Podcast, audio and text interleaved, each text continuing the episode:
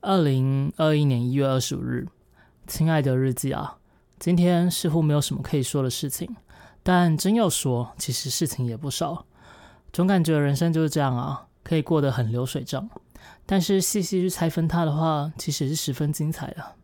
只是对自己来说太过理所当然，以至于并没有好好去珍惜这每一天的日常。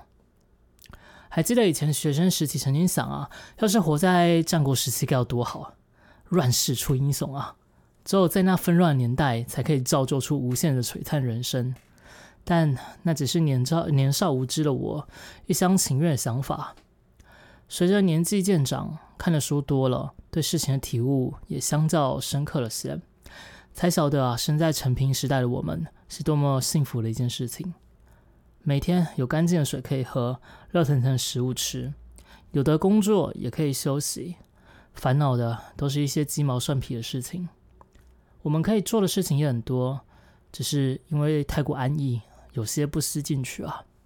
所谓的成功或者是名留青史之类，好像很厉害的壮举，它的吸引力其实也没有赢过看一部《冰与火之歌》多少啊。更何况网络上有千百部。和《冰与火之歌》一样好看的影集，足以填满我们人生中大多无聊的时刻啊。其次，万一，哎，退一万步来说，就算身处在战国时代，今天呢，要是孙膑受刑之后，因为细菌感染挂掉了，那后面一连串的英雄事迹，其实半点机会也没有办法发生啊。又或者，白起在长平之战坑杀了赵军四十万士兵之前，就不小心从马上摔下来，摔死了。那他的杀神名号可能就要改成衰神了。毕竟当时的马鞍和坐车都是相对落后的啊，呃，连个长凳都没有。更甚者，要是我们生在战国时期，不是那廉颇啊，那个李牧啊，而是刚刚说到被坑杀的那四十万士兵中其中一个，哎呀，那可是想哭的机会都没有，就直接被埋了。更别说之后还要多什么多璀璨、风光的一生了。所以啊，还是生在现在这个时代好啊。每天仿佛都很无趣，但也每天都平顺的过去啊。没有那惊心动魄的战斗，不过我们可以看《冰与火之歌》啊。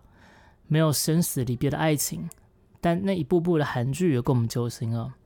没有富可敌国的雄心壮志，呃，那是因为我们的老爸不是郭台铭。不过没关系啊，反正生活也过得挺惬意啊。总之啊，人生短短，我们还是要珍惜呢。